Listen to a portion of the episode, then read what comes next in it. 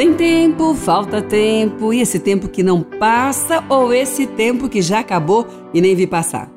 Olha, essa história de relacionar bem com o tempo, ela não é de agora, já faz tempo, né? Bom, mas a realidade é que aquilo que nos falta tempo para fazer e nos é prioritário, com certeza estamos usando o tempo para aquilo que não é prioridade. Sim, com certeza. E esse é o grande desafio, não é? Porque quando você diz, olha, eu tenho tempo para isso e faço, e na realidade nós percebemos que temos tempo para, porque estamos fazendo, porque estamos priorizando, estamos correndo, estamos realizando, nós estamos dizendo para nós mesmos qual é a nossa escala de prioridade. E quando isso não dá certo, não funciona, e a gente fica chateado, chateada, bom, chateação não tem como passar a vida sem tê-la. Mas é melhor usar esse momento para perguntar se as prioridades estão ajustadas. Porque nem tudo que eu preciso é minha prioridade agora. Nós precisamos fazer muitas coisas todos os dias. Mas a ordem, essa vai mudar todo o nosso dia. A ordem vai mudar os nossos relacionamentos, a ordem vai dirigir até mesmo a qualidade da nossa saúde.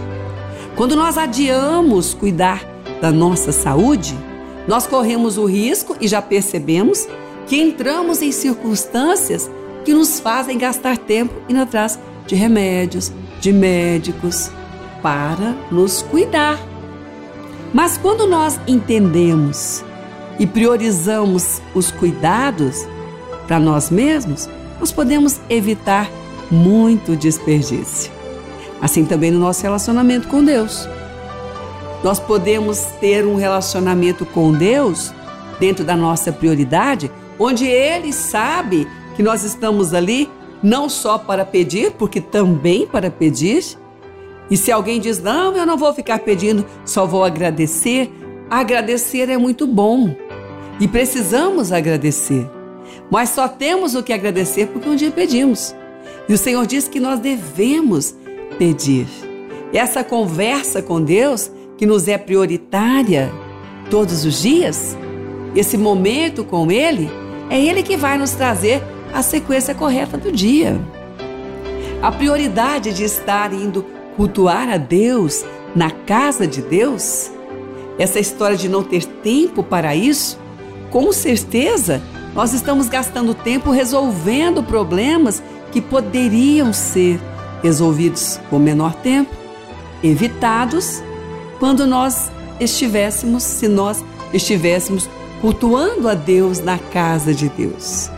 A casa de Deus, Betel, porque Betel significa casa de Deus, onde Jacó, Israel ali, percebeu um homem temente a Deus e disse: Olha quão temível esse lugar é. Anjos descem, anjos sobem. Olha aqui o lugar, aqui é a casa de Deus. E é isso que acontece quando você prioriza o seu tempo para ir à casa de Deus, cultuar a Deus. Tem tempo, falta de tempo, fora do tempo, o tempo de cultuar a Deus na casa de Deus, ele é prioritário. Com certeza. Então, essa é momento das nossas prioridades não serem confundidas com as nossas necessidades? Porque a necessidade, ela advém de um tempo novo, de um relacionamento, não é? Onde você está ali numa nova fase, onde você diz: "Não, agora eu preciso disso, eu preciso daquilo", e Deus, e Deus é o Pai amoroso que quer nos suprir. Mas as coisas podem acontecer algumas no mesmo tempo mas nem todas. Então eu preciso ver o que é tempo de fazer agora. Essa prioridade eu não posso jogar fora. Quem tem tempo para buscar a Deus na casa de Deus, Deus vai dar tempo suficiente para cuidar da própria casa, Deus vai dar a necessidade suprida que foi buscar na casa dele, porque ele não despede ninguém de mãos vazias. Bom, então, meu amigo, minha amiga, hoje é bom pensar bem sobre essas prioridades, porque as necessidades não vale a pena discutir, porque elas são pessoais. Mas as prioridades para aqueles que querem o seu tempo bem organizado e bem frutífero e não querem deixar faltar tempo para elas, ah, essas são as mesmas. Então, acha o tempo de ir cultuar a Deus na casa dele.